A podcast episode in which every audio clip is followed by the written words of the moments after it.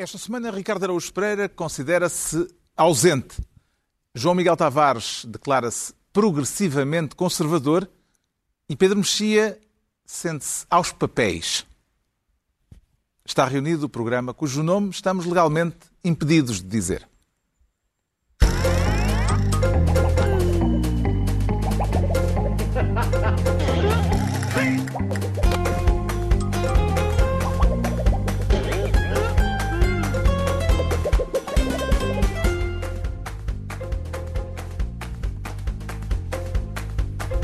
Ora viva, sejam bem-vindos. No final de uma semana em que António Costa demitiu eh, dois secretários de Estado e vão oito membros do governo em oito meses de governo, uma semana marcada também por protestos inéditos na China e ainda pela revolta em curso no Irão, temas de que havemos de falar mais adiante.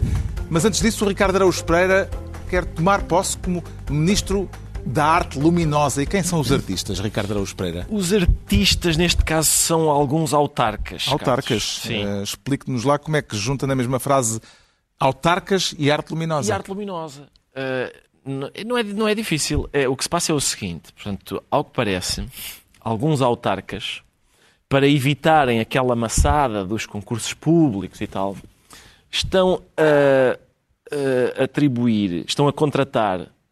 Uh, gente para montar as iluminações de Natal nas suas localidades, dizendo que aquilo são manifestações artísticas. É uma notícia do público desta Exato. semana, eh, as iluminações de Natal declaradas instalações artísticas. Vê isto no âmbito da arte urbana ou da performance?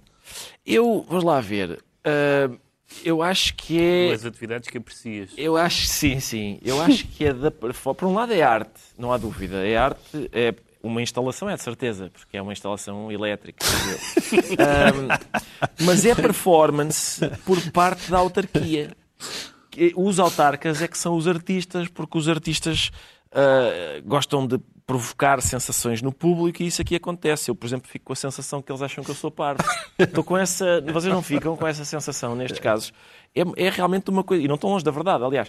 Mas uh, esta ideia de.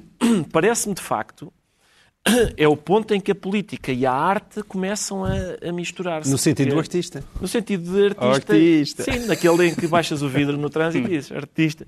Uh, Já havia a contabilidade criativa. Exatamente. E agora, Agora, há a é- atribuição de uh, Isto porque as- contratos Sim, isto, artística. isto porque os, as contratações eh, de coisas artísticas não eh, se está sujeita a concurso público, não é? Exatamente. E aqui Pode ser de ajuste direto. pode ser de ajuste direto. ajuste direto. E aqui teria de... Atenção, eh, pá, mas eu não sei se tu concurso recordas. público. Eu lembro-me de umas inesquecíveis iluminações de Natal de Manuel João Vieira.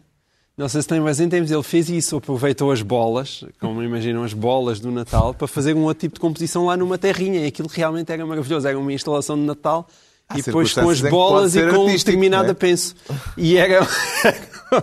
Nunca, não me lembras disso? É, isso é caso- maravilhoso. nesse E aí, caso- aí está, está muito bem, é artístico. Sim, Se calhar é isso que falta. de facto um artista a organizar a, a instalação. Manuel Nestes casos, não sei, são, devem ser artistas acabados em e filho de limitada, não é? É esse tipo de artista que, que neste caso está a fazer, a- está a montar as instalações. O que é verdade é que já estamos em dezembro, aproxima-se o Natal. O Presidente da República decidiu de forma simbólica que este ano não haverá iluminações de Natal em Belém, por causa da crise energética. O exemplo de Marcelo eh, parece-lhe, Pedro Mexia, já estar a ter eco na sociedade portuguesa, ou nem por isso? O que nós sabemos é que as institu... o que- quem eh, anunciou isto foram instituições, câmaras municipais e outras instituições. Aliás, já tinha começado antes disto com a água, etc. E com as piscinas. E com... Mas ainda se vê, a coisa já, se- já se vêem de novo, eh, como em anos anteriores, eh, iluminações de Natal um pouco por todo lado, não é? A, a questão, há, há- uma fronteira interessante e eu acho que difícil, se não impossível de apurar, que é eh, os gastos, ou melhor, os cortes que os privados vão fazer no consumo de energia por preocupação com a situação energética, eh, por solidariedade ou por dificuldade de pagar as contas. Ou seja, essa fronteira é um pouco difícil de dizer. Portanto, que as pessoas diminuam consumos porque não têm dinheiro para pagar é uma coisa e é, evidentemente, compreensível e preocupante. Eh, aquela coisa de Uh, vamos poupar porque a Ucrânia está às escuras, como já havia assim uns discursos que querem que, que na nossa vida cotidiana nós façamos coisas supostamente com um significado profundo. Eu duvido um bocadinho. É a minha... Mas a União Europeia Sim, é a decretou, decidiu que haveria, de, que, teria de haver não. uma redução uh, do consumo energético. Isso, são, isso, é o comando centralizado de portas, isso é, isso é uma decisão. Estou a falar das decisões individuais. E essas decisões individuais depois têm impacto no consumo sim, coletivo. Sim, claro que sim, mas estou a dizer, é, é fácil, ou melhor, é execuível que as instituições tomem decisões. Outra coisa são as decisões dos, dos, dos uh, privados. Temos, por exemplo, agora, estamos a ver ao mesmo tempo, no mesmo jornal, incluindo no Expresso e noutros jornais, vemos na mesma primeira página uh, as pessoas aflitas com, com o supermercado e os hotéis cheios Sim. na passagem de ano. Quer dizer, Claro, pode-se dizer, não são as mesmas pessoas. Não, não, não, não, seguramente. Não, não, é possível que não seja. Não são as mesmas pessoas, mas, mas, mas quer dizer, é um momento em que nós vemos pessoas por, por razões uh, pessoais e dificuldades e razões altruístas a, a, mudar o comportamento e outras não. Uhum. E, e não creio que se possa até um certo ponto, exigir uh, que as pessoas sejam virtuosas desse ponto de vista. Até porque se não pagas a economia também, não convém não ser excessivamente Sim. virtuoso. Como é que se podem compatibilizar, João Miguel Tavares, as necessidades de reduzir o consumo de energia neste inverno com os dados que apontam Portugal como sendo um dos países da Europa com a maior taxa de pobreza energética a nível europeu? Não, e eu confirmo, eu acho que de todos os países que eu conheço, Passa-se mais frio raspa em Portugal. mais frio no inverno que em Portugal. Isso, isso não há a menor dúvida. A questão da pobreza energética é muito interessante. A melhor maneira de a combater era termos casas decentes, janelas boas, tudo muito bem calafetadinho, e isso não existe em Portugal. Quer dizer, espero que a nova construção seja melhor do que a antiga, mas a antiga construção é efetivamente muito, muito fraca. Isso acho que aos poucos está a melhorar. Agora, para, na verdade, eu, eu a melhor maneira e o melhor incentivo que existe para poupar energia não é necessariamente a guerra da Ucrânia. Era, como disse já o Pedro, é, é a conta da luz, não é? Ou seja, o preço da energia já está tão elevado que esse é o maior incentivo que existe a dizer, olha, agora se calhar ligamos o aquecedor menos horas diariamente. E, portanto, acho que isso vai ser conseguido de uma forma ou outra. E depois, claro, existem é, os institutos públicos, as câmaras municipais, onde se calhar podem uh, poupar um bocadinho a, a, iluminar monumentos ou com a fonte... E aí podem juntar o simbólico à prática. Exatamente, e aí podem uh, juntar o simbólico à prática. E eu até uh, também acho que não digo que desapareçam todas as luzes de Natal, mas alguma moderação. O Presidente da República dar o exemplo, algumas câmaras darem um exemplo parece-me bem, para todos nós também temos consciência que existe uma guerra na Ucrânia e que há pessoas a sofrer, ainda que seja como gesto simbólico, não é só um gesto simbólico, mas ainda que fosse como gesto simbólico, acho que é um gesto simbólico meritório. Entregamos ao Ricardo Araújo Pereira a pasta de Ministro da Arte Luminosa. Quanto ao Pedro Mexia, quer ser desta vez Ministro atrapalhado. Uh, e a questão que quer tratar tem a ver com atrapalhações ou também com trapalhadas, Pedro Mexia? Eu já não sei bem qual é a palavra, porque o governo foi eleito em. em há quantos meses? Há oito? Oito. Oito meses. Há oito meses. Oito meses. Bom, eh, é preciso quase uma página inteira só para elencar, verbo horrível, os casos, eh, que são casos de diferente natureza e diferente gravidade, mas que são todos eh, casos que contrariam a ideia de governo estável, sem não acontece nada de especial na sua organização interna. Tivemos casos de, de, dos, dos tais oito secretários de Estado e, e, a, e, a, ministra.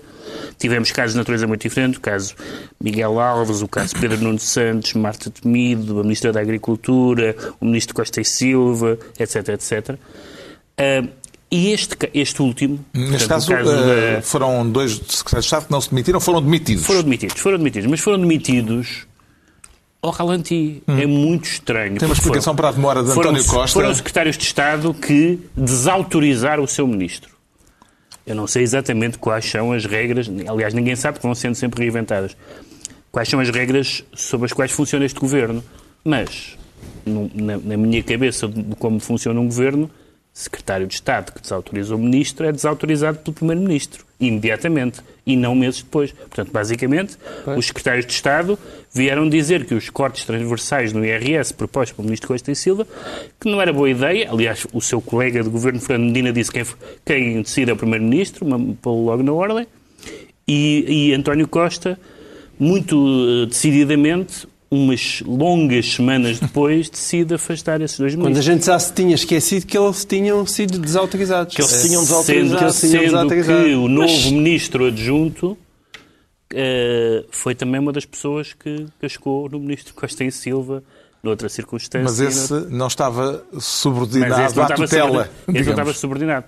Mas são, são... Ah, e no meio disto tudo, com a, com a, com a escolha do novo ministro adjunto, que é inatacável no sentido em que é uma pessoa aparentemente competente e, e da confiança pessoal do Primeiro-Ministro e tudo isso, mas, hum, mas a, a, a, havia, vocês têm que me lembrar porque eu sou um pouco esquecido, tinha havido uma doutrina sobre famílias no Conselho de Ministros. Sim, tinha, tinha. Foi quando, tinha havido uma doutrina. Quando o Eduardo Cabrita uh, era pois. ministro e não foi nomeada Sim. Ana Paula Vitorino, mulher de Eduardo Cabrita, um, porque havia um António pai e filho, havia um marido e uma mulher, agora há dois irmãos. Eles estão a experimentar graus de parentesco. De parentesco. Eh, e depois de experimentarem todos a mulher. Agora acabou. Também Já temos vimos... que ser justo. É mais provável o marido e a mulher zangarem-se do que dois irmãos.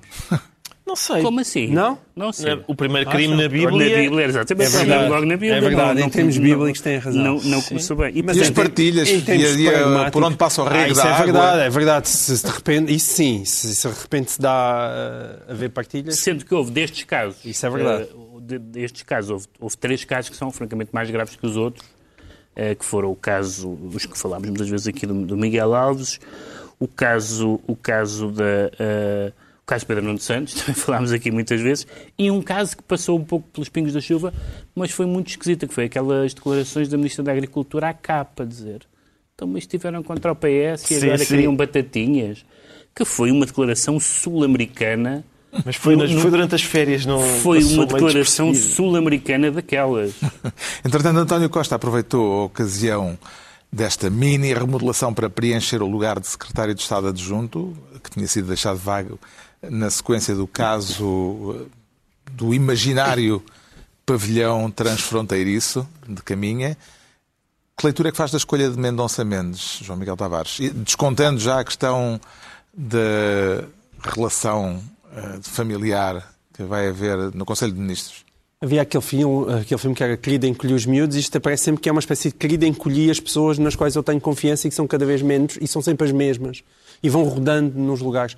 Isso fa faz muita impressão. Uh, Mas quer dizer, o homem vai buscar um autarca de caminha. Não, não, não. Não, e... não compres a isso. Não compres o spin é do PS e do próprio Miguel Alves. Ele nunca. Que o acompanhavam todos eles há vários anos. Não, mas o Miguel Alves nunca foi um autarca de caminha uh, dito dessa maneira. Ele sempre foi uma pessoa de confiança de António Costa. É verdade que depois foi lá para caminho, mas quer dizer que trabalhou com António Costa, trabalhou com Diogo Lacerda Machado, trabalhou com Graça Fonseca na Câmara de Lisboa. Ele fazia parte de, do círculo íntimo de António Costa, que é que às vezes pode acontecer, num determinado momento, apesar de tudo, o círculo íntimo ainda dar uns presidentes da Câmara, mas... Tu também contactaste com a canção Caminha Povo de Deus? Eu lembro-me sempre não. agora, como sempre... Não, mas se canção... quiseres entoá-la, acho que poderia ser um bom momento Não vou entoar, é isso, não? é entoar uma canção, é vou, ainda nunca vou fazer. É pena, porque eu agora gostaria de ouvir. Um, e, e, e, o que se passa é isso, quer dizer, às vezes parece que o governo é uma molécula e depois é um átomo e depois é um núcleo e depois já vai um neutrão e já vai ao nível do neutrino. Estamos nas, nas partículas subatómicas, cada vez é gente sempre os mesmos num núcleo cada vez mais encolhido. Isso, sobretudo quando nós temos um governo que alegadamente tem 7 ou 8 meses, mas para nós realmente, na verdade, tem 8 anos, parece já tudo envelhecido e tem uma maioria absoluta que parece que é desconfortável a António Costa, que é o mais bizarro. É, ele nunca esperou tê-la, mas mais do que isso parece que não a quer ter e não sabe o que fazer com ela. É esse o grande problema de António Costa e do seu governo. Tem uma maioria absoluta e não sabe o que fazer com ela. O Pedroso uma frase engraçada esta semana disse que o António Costa trata os, seus, os membros do seu governo como se fossem vereadores. Eu achei, graças a escolher a palavra vereadores é bom, como é sendo... É, ele foi durante muitos anos Presidente de Câmara. E isto ainda é o pessoal todo da Câmara de Lisboa. Se nós olharmos para o governo e vemos todas as pessoas que vêm da Câmara de Lisboa e dos gabinetes é um, da Câmara de Lisboa... fidelidades. De fidelidade, já não sei quanto zanga. O facto de passar a haver agora no, primeiro, no, no Conselho de Ministros, e vamos lá à questão dos, dos dois irmãos, é, de haver dois irmãos, uma vez que o Secretário de Estado adjunto Mendonça Mendes é, tem assento no Conselho de Ministros, apesar de ser Secretário de Estado e não Ministro, é, e uma vez que já lá estava também a Ministra, também adjunta, Ana Catarina, Ana Catarina Mendonça Mendes, Parece-lhe uma questão significativa e relevante, Ricardo Araújo Pereira? Parece-me relevante, porque ele tinha imposto a si, pró- a si próprio essa regra de não haver familiares no governo, que agora não se aplica a família Mendes, que pelos vistos tem muito jeito para a adjunção. Não duvido, pode ser, pode ser uma coisa São ambos adjuntos, de de família, são ambos adjuntos. Ah, boa sorte a explicar isto às outras famílias. Em princípio, Costa vai ter. Há famílias a quem ele vai ter que explicar porque é que não, ah, porque é que não violou a regra para os acolher ou não.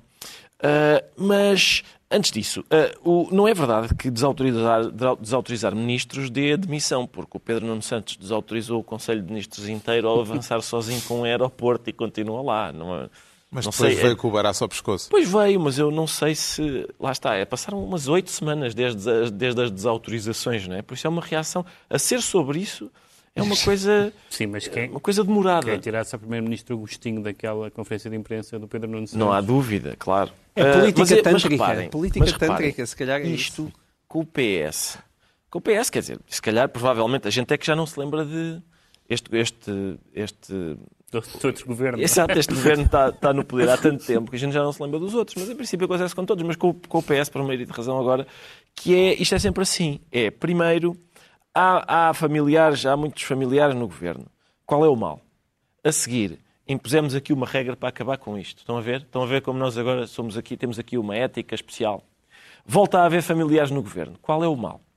Ah, e é sempre assim. Sabem quem é que escreveu esta semana no Expresso? Foi o Ascenso Simões. O Ascenso Simões escreveu o seguinte: é um texto chamado A Obsessão pelo PIB. Porquê? Porque a Roménia vai ultrapassar-nos em PIB.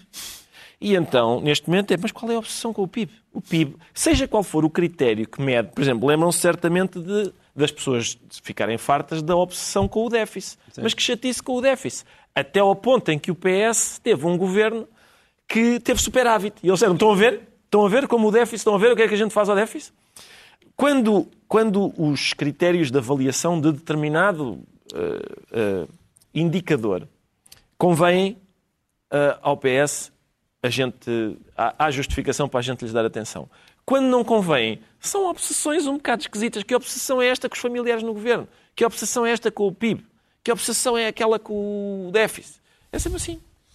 O Pedro Mexia fica então ministro atrapalhado e é a vez do João Miguel Tavares se tornar ministro dos problemas crónicos e sistémicos. Isso quer dizer que estamos no âmbito dos chamados problemas estruturais? Com certeza. Estruturais, crónicos, sistémicos. É bom ver como o PS consegue gastar o dicionário dos adjetivos e dos sinónimos só para justificar é a mesma conversa. Que isto está mal desde Desta o vez, princípio dos Quem tempos. não esgotou? Endémicos, perenes. Sim, sim. O, o, o setor em causa desta vez é a área da saúde e a justificação é do Ministro da Saúde para o mau funcionamento das urgências. Houve mais uma série de demissões eh, de, eh, de- de quadros clínicos.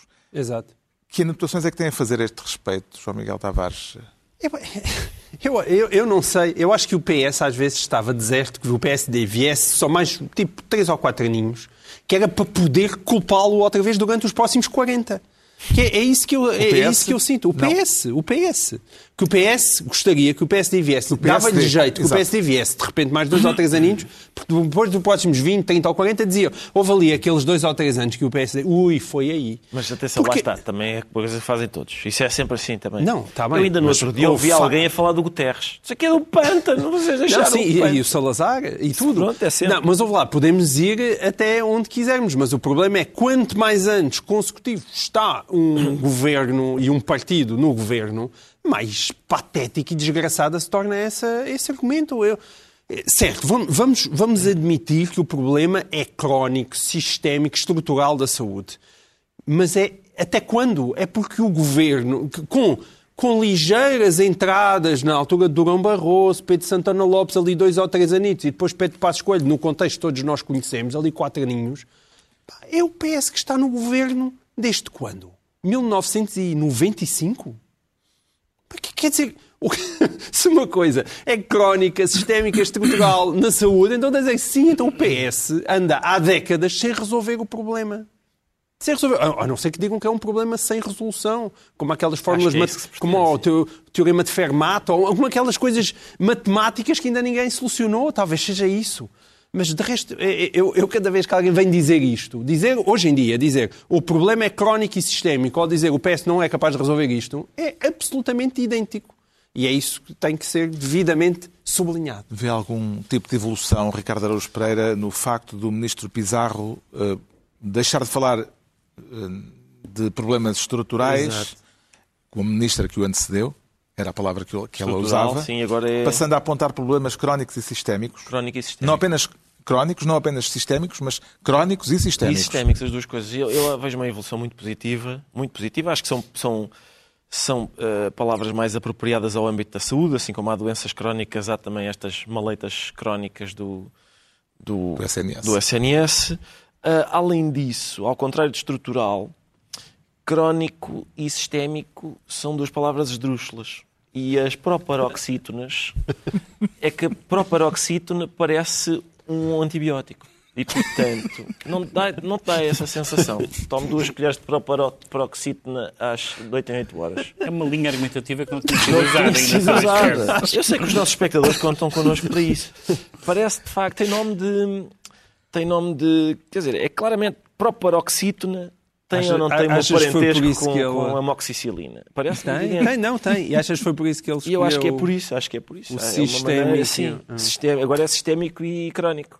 Mas é como diz o Pedro, não, não faltará muito até ser endémico e perene e Pode evoluir nesse sentido. Pode. Acho Endémico, que sim. endémico também dá. também dá. Também é, também é Interpretou esdrúxula. as palavras do Ministro da Saúde, Pedro Mexia, como uma crítica aos ministros que o antecederam na mesma, na mesma pasta, nomeadamente os ministros sob a direção política de António Costa?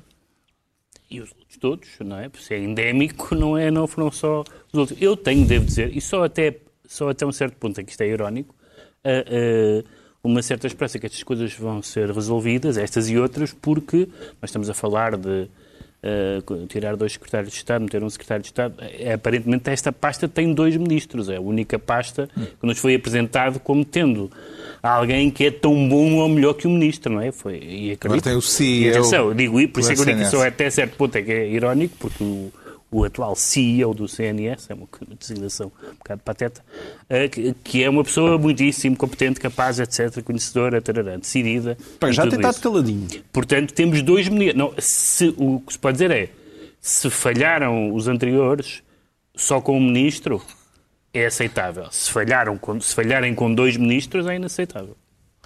O João Miguel Tavares fica assim ministro dos problemas crónicos e sistémicos, problemas pró paroxítonos, Exatamente. e estão entregues as pastas ministeriais para esta semana. Altura agora para sabermos porque é que o Ricardo Araújo Pereira se declara ausente. E é uma ausência por decisão própria ou por força das circunstâncias, eh, Ricardo Araújo Pereira? Não tenho a certeza, mas a desculpa que foi apresentada era que era uma ausência por doença. É a ausência por Não é doença. desculpa, de... vá. A Não, não, justificação. a justificação. A explicação. A a É que explicação. desculpa seja, já indicia aí uma... Mas está, está doente ele? Está, está, homem, está doente. António Costa disse É que se fosse disse o Marcelo, ele dizia logo onde é que era a intervenção cirúrgica e, Exatamente. e quando é que estava a E precisar. já tínhamos visto radiografias. E quando é que foi à casa de banho, não é? sim, sim. E Não quando, é é que, quando é que o intestino E não voltou é a funcionar? parte da hipótese de Marcelo dizer qual é o problema de António Costa. Sim, exatamente. Aliás, já aconteceu. Ali- Olha, e neste momento, aliás, até se impõe. E António, António Costa, não, eu acho que se impunha porque António Costa não foi a essa ausência. Justamente, não foi quer falar do o- cancelamento da viagem do Primeiro-Ministro ao Qatar Portugal, e haver o terceiro jogo Não se não da seleção portuguesa no. Mundial. Vou falar, mas isso bate com a tua tese da, da semana passada. Exatamente. Tu não disse desta tese do Augusto? Oh, Augusto! E correu ou não correu bem? Correu bem. E esta semana era É, António não e há não estava lá o António, mas Não estava a. Ana Catarina Mendes, que já se percebeu que não dá aquela Não força, dá, não dá. a mesma força que outros altos dignitários. Portanto, nós começamos com o Presidente da República, com o Presidente da Assembleia da República, e de repente está uma Secretária de Estado, não é? Certo. E os jogadores... Não, da ela é ministra- ministra. esta É é ministra. Mesmo assim, mesmo assim. O irmão é que é secretário de O irmão é Estado. que é Às vezes a gente confunde. Aliás, isto, a remodelação ser feita na altura do Mundial, também as pessoas estão a dizer, mas porquê? Porque não na altura? Porque agora há Mundial, há assim uma baralhada. E mais, Aliás, gente- eles podem sempre dizer, qual irmão? Ela nem sequer está cá, está no notou- dois irmãos no governo, não coincidem. Isso notou-se no momento do jogo em que o Ronaldo se vira para ela e diz: Estavas mortinho para me tirar. Pois É, foi, foi. Foi, estavas com pressa de me tirar, oh, Ana E Catarina depois falta uma palavra. Foi ele que usou algum vocabulário mais expressivo. Ah, Mas, eh, mas eh, eu, eu vi, ela foi, ela foi lá, disse o governo está cá a apoiar a seleção nacional. Foram- São declarações da ministra no Catar. Ela disse o governo está cá a apoiar a seleção nacional. E Portugal perdeu. E sim, Portugal perdeu. Perdeu, eu- mas, ficou em primeiro lugar na mesma, eu portanto. Não, eu não, quer dizer, continuo, continuo ah, meio, isto continua a ser meio esquisito para mim. Ah, ainda por cima, porque ela disse, depois ela diz uma coisa muito. ah, o ideal era, era, isto era ótimo, era Portugal ah, ser campeão do mundo, não era? E ela, não, não, porque no desporto, no desporto o que interessa é dar o seu melhor e, e, e uma série de coisas assim, generalidades sobre o desporto. Só que ela não vai nem aos campeonatos do judo, nem do hockey em patins, nem do futebol de praia. Não é bem o desporto que está em causa. É aquele especificamente. Ah, mas pronto, ah, o governo está lá a apoiar a seleção nacional. Não sei para quê, Oh, não sei nem vez, como, Eu só nem, sei, é mais uma para. vez se mostra a capacidade de antecipação de António Costa e a sua visão. Cheirou-lhe então, que íamos- Cheirou-lhe que a gente ia perder. Eu Talvez. acho que foi isso. E agora vai lá na terça-feira. É bom sinal. É bom sinal, pode ser que ganhemos. sinal. Aliás, eh, Portugal desta vez, mesmo tendo perdido, ficou em primeiro lugar, não teve de usar calculadora. Eh, Isso é, será bom pronúncio ou mau augúrio? Oh, eu depois eu eu não, não sei, não tenho a certeza, Carlos. Porque Eu- eu nós, sei- da outra vez que Só- fomos campeões da Europa, Só à base de empates. empatámos sempre. Empatar, quase sempre, sim. Empatámos quase sempre. Não, Ah, foi, foi, Por exemplo, contra, contra o país de Gales ganhámos. Ah, ganhamos? Sim, mas não foi, no, empatámos- não foi no, No europeu é que, é que empataste os três. no europeu. Não, no europeu, no europeu acho que as meias finais são com o país de Gales mas e nós ou ganhamos empatámos no 2-0. tempo Não. regulamentar e só ganhámos na- no Acho que, prolongamento. acho que essa é uma exceção, sim. Essa é uma exceção. Não, e foi na fase de grupos é que empataste os três jogos. E Fase de grupos também empatámos e fomos, E aliás, passaste, salvos por sim. um gol qualquer da Hungria ou assim. Sim. Acho que só passamos por causa da. É. Não está a ter o mesmo sabor, não é? Não, mas ainda assim, mas ainda assim já tivemos este saborzinho de desilusão agora contra a Coreia, de, de se poder fazer muito melhor do que se fez. E... Só que desta vez, é, em vez de termos deixado tudo para a última da hora, resolvemos deixar para a última da hora a desilusão. Começámos, começámos melhor do que é costume. O facto dos Jogos do Mundial, mesmo um Qatar-Equador, entusiasmante sempre, não é? Eh, serem diariamente os programas mais vistos na televisão portuguesa significa. Eh, ou que leitura eh, tem, no seu entender, É Pedro a Mexia? leitura normal das audiências televisivas. Depois de toda a polémica As em torno as dos direitos humanos, da forma televisivas- como isto as foi organizado. televisivas é conhecido as pessoas dizerem eh, se tivemos, ficámos no terceiro lugar, quarto lugar, a seguir ao futebol. Sim, sim, é O sempre, futebol, o futebol é, quer dizer, não há, aí Sempre- não há nenhuma novidade. sempre que houver uma bola a saltar, não Exatamente. interessa. Portanto, agora a outra questão é, eu acho que também não se deve ser tão papista que uma coisa é saber se Portugal devia estar representado pelas suas eh, mais altas instâncias no, no, no jogo do Qatar, mas eh, no, no- no Campeonato do Mundo. Outra coisa é dizer eh, o Qatar viola os direitos humanos não a ver o jogo. Não me parece assim uma coisa um bocadinho. eu, Aliás, conheço várias pessoas muitíssimo militantes por essas causas, que têm visto alegremente os jogos, incluindo nós. Não sei se somos muitíssimos militantes, eh, mas, somos. mas com o coração a sangrar. Não, não especialmente. Quer dizer, um jogo é um jogo, não é o jogo em si que está em causa, é, é a atribuição daquele Mundial, são as coisas que, se, que aconteceram. Portanto, não, não, ter, não tiro nenhuma conclusão disto, a não ser a do, a do costume. As pessoas É- gostam é de bola. bola e os políticos gostam e Colam-se. interessam-lhes. Exato. Há bola, as pessoas gostam de bola e os políticos colam-se à bola. Como é que têm estado os seus níveis de interesse pelo Mundial de Futebol, João Miguel Tavares? E por acaso têm estado fraquitos. Não tenho andado assim muito entusiasmado. Também só a Não partir de é agora é que começam os jogos assim um bocado Sim, mais a eliminar. interessantes. Não, é- eu sou. Eu, a seleção portuguesa irrita-me um bocado. É, é por causa Em do geral, Fernando ou- Santos. Ah, portanto, Porque eu sinto, eu, eu gosto tanto do desporto que acho que é a a única vantagem assim mais mais evidente do futebol é ser um desporto assim, violentamente meritocrático. É, é- e significa que está lá sempre o melhor. E desde que seja a nossa equipa, as pessoas deixam de ser eh, racistas, homofóbicas, o que for preciso. O que interessa, não interessa ser filho do pode Presidente da resulto- Pode ser República. resultocrático. E não, e Não, não mas meritocrático.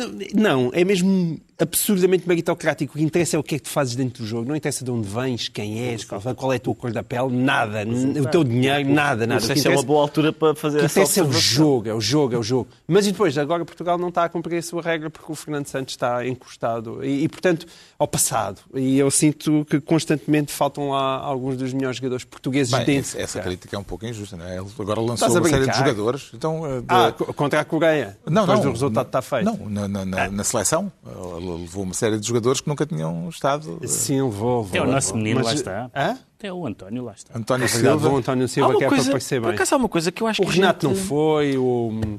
Não, pronto, o Rafa também não é por culpa dele. Mas o Ronaldo está sempre, o Ronaldo está sempre a jogar. O Ronaldo já não tem lugar naquela seleção como ponta de lança, acho eu, e, e pronto. Agora ele tem coisa- um talento... Deixa-me só acrescentar isto em relação ao Ronaldo, que é... Essa é a parte mais interessante, é a parte fora de jogo. E o Ronaldo tem realmente um talento tipo Kardashian. Ele, ele consegue que estejam sempre a falar dele. E isso é absolutamente impressionante. Já, se não é pelos golos, é pelas coisas que ele diz. e O que as Ronaldo tem o o só um grande craque como o Ronaldo é que consegue ser autor moral de um golo. Porque ele não foi o autor material daquele Sim, golo. é Mas se, ele não estivesse lá naquele sítio, não tinha sido golo, o guarda-redes tinha defendido a bola. Portanto, agora ele é o autor moral do golo. Autor moral. E autoria agora moral. também foi, ele agora contra a Coreia também foi autor moral do primeiro gol, que aquela bola ressaltou-lhe não sei como naquelas costas, aquilo foi muito mal atacado. Não, mas isso é o gol da. Coreia, não é? Sim. Mas gol. eh, eu, reparem, há aqui, há dois ou três assuntos de que a gente realmente não tem falado aqui. Porque, com- e, e- e é pena Tem a ver porque... com a acentuação das palavras? Não, não, neste caso não. Mas compõem este ramalhete de, enfim, de, de indignidades do Mundial do Qatar, que são, por exemplo, no outro dia, no estádio de Alvalade, quando, onde fizemos o último jogo de preparação, umas pessoas queriam entrar com uma determinada t-shirt no estádio, Da Amnistia da Internacional. Amnistia Internacional. E, fo- e foram barradas e não se percebeu se tinha sido por ordem da, da Federação Portuguesa de Futebol, da própria FIFA. Seja por quem for. Mas, Sim, sim, isso, é uma coisa- mas isso é uma coisa sido mais ou menos eh, habitual. É a regra, é- a regra é não permitir que haja manifestações eh, políticas, eh, públicas Bom, nas é bancadas do futebol. Isso é uma coisa que já existe há muito tempo. E, e mesmo quando há eh, algum tipo de manifestação, ela não é filmada. Há uma espécie de protocolo eh, de- Não, não, não. que impede não é entrar para o relevado. Era gente que ia para a bancada. Não, Sim, mas na gente que bancada também não bancada deixam. com É a mesma razão pelas Não quais podes ir vestido como queres para, ti- para a bancada. Então, tu não vês a polémica que tem dado quando vais com, com, uh, uma com o clube errado para a bancada Mas errada? isto foi cá, isto foi Sim, cá e era um jogo da seleção, foi cá em Portugal, não era, não era ainda no Qatar, foi cá em Portugal e era um jogo da seleção. As pessoas queriam ir para a bancada vestidas como lhes apetecia. É esquisito. Segundo, a, Federação Portuguesa de Futebol subscreveu um manifesto, subscrito por outras nove ou dez federações europeias, a, registar com agrado a evolução do, do Qatar no âmbito dos direitos eh, humanos, designadamente os direitos dos trabalhadores. Desde, desde quando? A registrar desde? Uh, é regi- desde que, desde que, o, que o Mundial foi atribuído, que houve lá umas legislações, umas legislações que foram in- incluídas, sendo que as pessoas que estão no Qatar dizem realmente na legislação isso está, na prática não está em lado nenhum. Mas, portanto, há, há esses dois casos. E há ainda outro caso que eu acho que a gente não falou aqui, que, é, que são as finanças do, do selecionador nacional. Aquilo é uma coisa Sim. mesmo muito esquisita, porque não é só o selecionador nacional, não é só uma... é- há ali uma coisa qualquer de, de pagamento de impostos que é feito com ah, o patrocínio da própria Federação. E, portanto, tu- tudo Mas isso... isto está na justiça. Sim, está, está na justiça, certo. A gente é que eu acho que eu tenho a impressão que a gente não tinha falado disso aqui. Não. E é também muito interessante. Ou seja, são tudo coisas que prestigiam, como se costuma dizer, o futebol português. Está esclarecido porque é que o Ricardo Araújo Pereira se declara ausente quanto ao Pedro Mexia diz sentir-se aos papéis. Portanto, quer falar do papel. Qual papel? É um papel que o, que o senhor andava à procura. eh, todos nós te- já tivemos computadores que cracharam, mas é interessante ver um porta-voz governamental a crachar numa, numa conferência de imprensa. Temos a imagem. Está a referir-se exatamente ao papel de que o porta-voz do governo chinês parece estar eh, em busca na tentativa de encontrar resposta para uma pergunta difícil. Chama a atenção, sobretudo para os nossos ouvintes em podcast, que o longo silêncio que vamos ter daqui a pouco não é um problema técnico, ou melhor, talvez seja um problema técnico, de facto, mas não é um problema técnico nosso, é do porta-voz do governo chinês.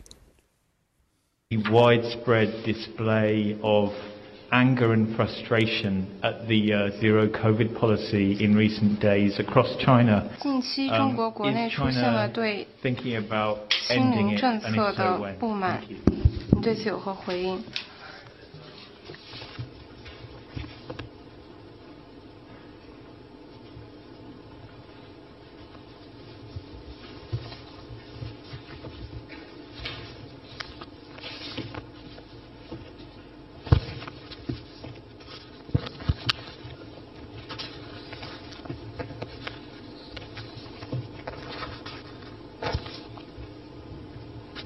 请你请你重复一下你的问题。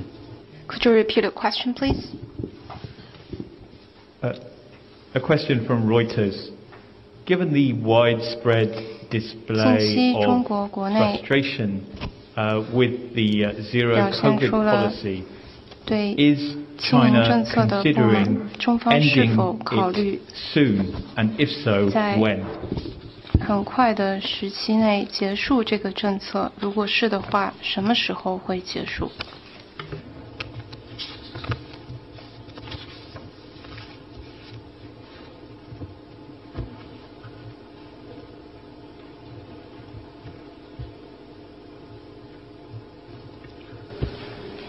你谈到的有关情况与事实不符，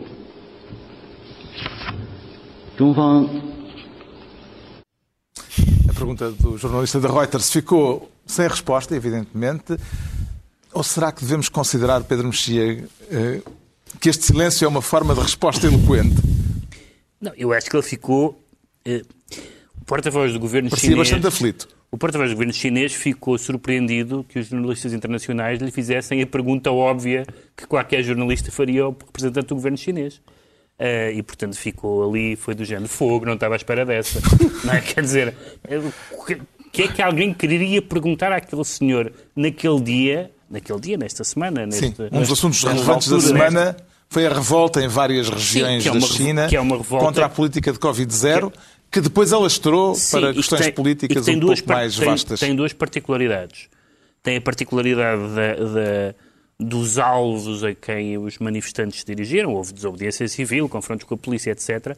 Gritos de ordem como eh, Xi Jinping de missão abaixo o Partido Comunista. Apesar de tudo, não são coisas que se, ouve- que se ouçam gritadas na China todos os dias. E depois o facto da, da- da política Covid-0, de que já foi anunciada uma espécie de recuo nos últimos dias, eh, pode afetar e, portanto, paralisar, confinar um terço da população chinesa. É, como dizia outra, é fazer as contas, o que é um terço da população chinesa. Eh, portanto, não, é uma, não é uma cidade onde há um surto, é o território chinês. Eh, e esta semana tem sido uma semana, ou semanas e meses até, em alguns casos, eh, muito impressionantes. As coisas não são fáceis também no Irão. No Irão, onde exatamente. No Irão também em que, há uma em revolta em tivemos, curso. Temos a seguir esta incrível revolta das mulheres iranianas e dos iranianos em geral, dos jovens. Ahm, mas assistimos a dois episódios muito eh, impressionantes, que foi os iranianos na rua a festejar a eliminação do Irão do Mundial, de derrota com os Estados Unidos, ainda por cima. Uh, isso foi, evidentemente, muito impressionante, porque, evidentemente, que não era o futebol que estava em causa ali, eram uh, pessoas a, a a festejar a derrota do regime uh, representado pela seleção.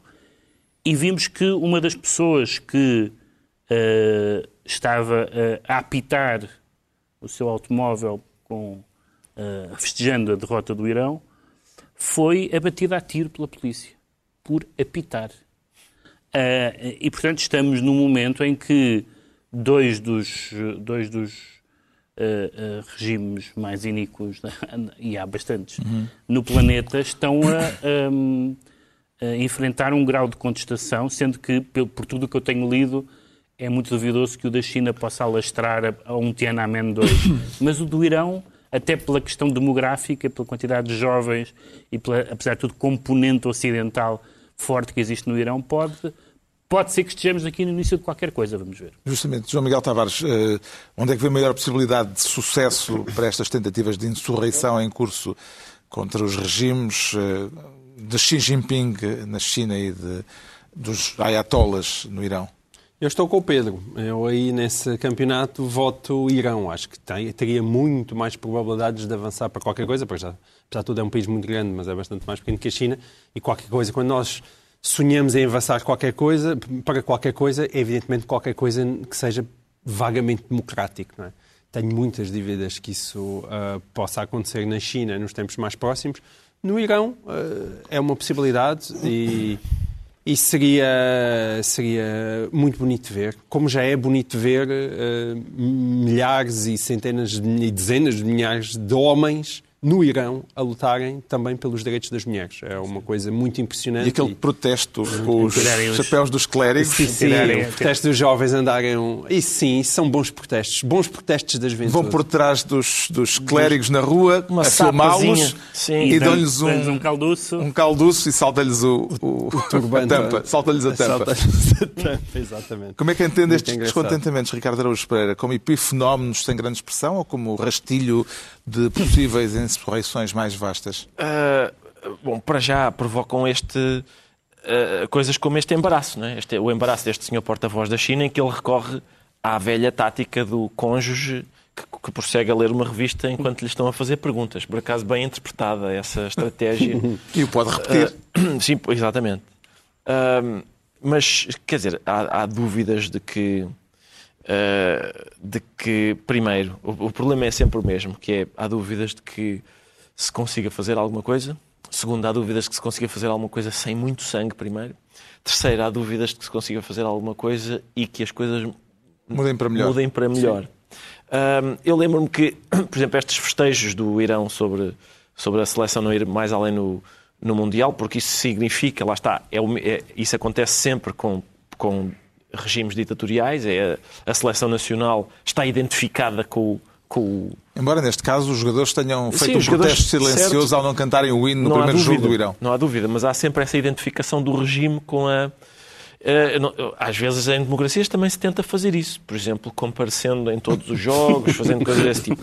Mas, mas eu lembro-me que em, em 66, quando nós estávamos numa ditadura e Portugal chegou longe, eh, havia algum, digamos, embaraço dos, dos intelectuais portugueses relativamente, especialmente aqueles que eram de um determinado quadrante ideológico. Eu lembro, há, há um, nos diários do José Gomes Ferreira, a certa altura o Mundial começa, ele começa a queixar-se que toda a gente só liga a futebol, que os brasileiros, que o Carlos Drummond de Andrade escreve poemas sobre o Pelé, que seria bizarro ele escrever um sobre o Eusébio, e a certa altura Portugal vai avançando e não sei o que, e ele amolece um pouco e, diz, e há uma entrada no diário em que ele diz assim, interessado no fenómeno sociológico, fui ouvir o relato do, do, de um jogo de Portugal e o filho dele entra na sala e diz assim: Finalmente já tenho um pai normal.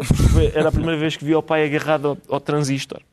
Já sabemos porque é que o Pedro Mexia se declara aos papéis. Vamos agora tentar perceber rapidamente e só enunciando porque é que o João Miguel Tavares se anuncia progressivamente conservador. Isso existe mesmo? Conservadorismo progressista?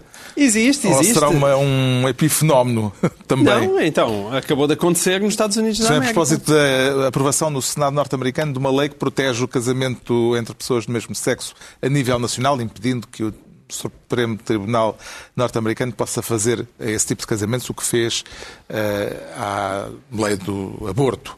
Eh, acontece que a lei eh, precisava de 12 votos, de 12 senadores republicanos para ser aprovada e teve esses eh, 12 votos. Em que medida é que isto lhe parece significativo? Isto é um tema altamente interessante, mas tu estás com uma pressa do caraças para chegar aos livros e, portanto, já não Estou com pressa tempo, é? para cumprir o horário que nos dão. Ah, e isto é só para dizer que às vezes o mundo é mais complexo do que o, o- o preto e branco que nos querem impingir, ou de radicais de direita versus radicais de esquerda. Quando, como tu explicaste, o aborto ah, e o Roe versus Wade caem no Supremo, ah, as pessoas disseram, ai, e agora vêm todos os outros direitos já conquistados, Até incluindo... porque- Até porque um dos juízes O favorece. Clarence um Thomas ameaçou, não só disse isso, disse agora vamos corrigir os, erros outros, cometidos no, na- no casamento entre pessoas do mesmo sexo Etc. Várias e coisas na até Ele falou em contracepção. Com certeza. Mas aquilo que logo na altura se falou e que agora se comprova é que a questão, por exemplo, do casamento do- do- das pessoas do mesmo sexo, ao contrário da questão do aborto, que é uma questão mais complexa, se tornou bastante consensual. E, portanto, de facto existe progresso, de facto Foram existe 12, evolução. foram apenas 12 não, senadores, não, mas não não, é só eh, 12, é. republicanos. E mesmo até em relação à questão do aborto, aquilo que tem acontecido em Estados mais conservadores é avançarem para limitações à lei do aborto, mas não é acabarem com ele. É é- é- olha, aproximarem-se leis, aliás, parecida com a portuguesa, que não, que não era isso que existia.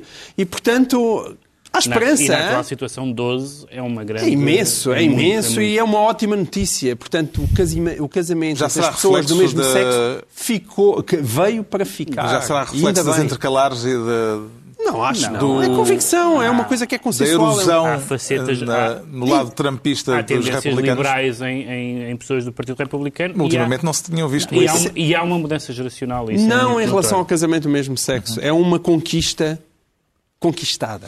Chegamos aos livros então, e eu trago esta semana um livro algo excêntrico de um escritor cujo nome não dirá nada a muita gente, mas que é um autor que é atribuído o mérito de ter sido um precursor do dadaísmo e do surrealismo, fez parte do movimento futurista do início do século XX, é russo, chama-se Velimir Klevnikov. Nunca tinha sido editado em Portugal, apesar de ter morrido há 100 anos, em 1922, portanto há também nesta edição uma componente de efeméride nesta descoberta. Klebnikov apoiou a Revolução Russa, mas os bolcheviques não gostavam do que ele escrevia, por não se conformar com as regras do chamado realismo socialista. Este livro, Histórias, Equações, Relâmpagos, é, como o título indica, um livro de textos dispersos, uma coletânea que reúne pequenos textos em prosa, prosa de géneros diversos, contos breves, crónicas de jornal, pequenos ensaios, peças curtas e textos, alguns deles inclassificáveis, como, por exemplo, um texto chamado Propostas, uma espécie de manifesto poético propondo ideias irrealizáveis, entre as quais algumas que seriam hoje na Rússia de grande utilidade. Por exemplo, nas guerras normais, usar armas de sono com balas de sono. Ou esta outra, ainda no mesmo, na mesma linha, reformular a guerra química e biológica de modo a que as armas apenas ponham as pessoas a dormir.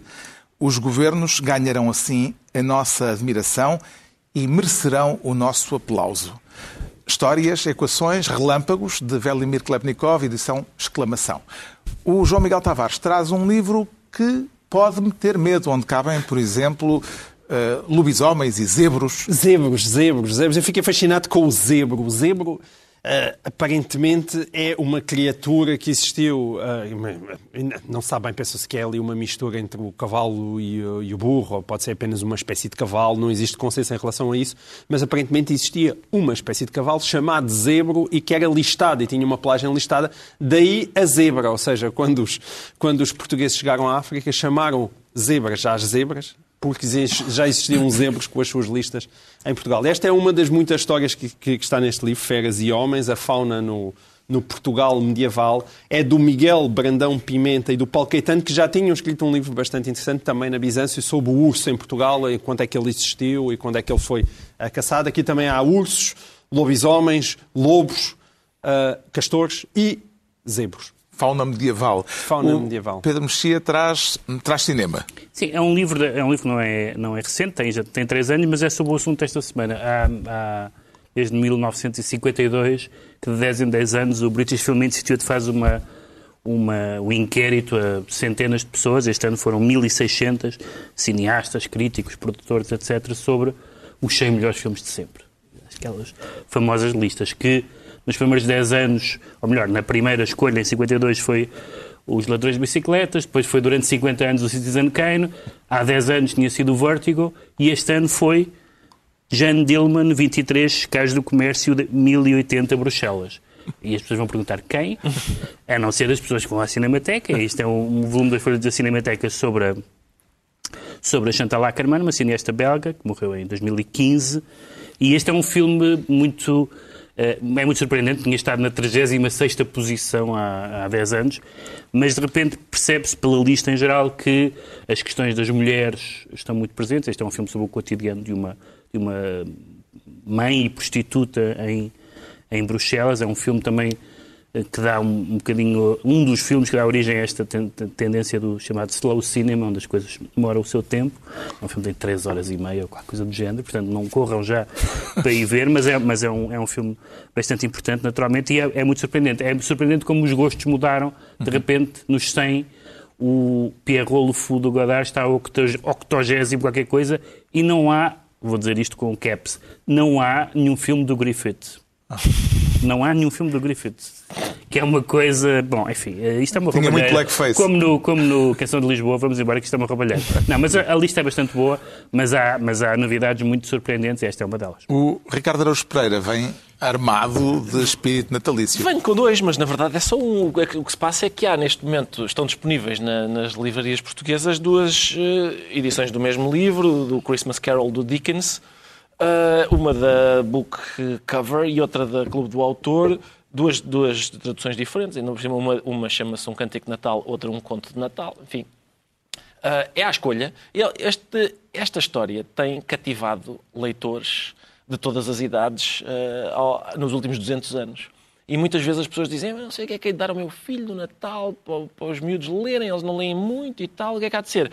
Isto é uma ótima escolha, porque é uma, é uma história excelente, com, mete fantasmas e tudo, Ahm, e é impossível não, não ficar... Estás a ter penitenciado a escolha da semana passada, não é? Qual era? Era obscura? Não, era o Topor. Ah, era o Topor, exatamente. É, exatamente, a semana passada era, uma- era menos natalício. Surrealista a querer, Era menos natalício a- esta a, semana, querer é mandar-nos eh, cometer suicídio. Sim, isto é uma boa escolha para, para, para jovens eh, que não, que não leem. E assim se conclui mais uma reunião semanal, dois a oito dias à mesma hora, a trupe do costume, Pedro Mexia, João Miguel Tavares e Ricardo Araújo Pereira.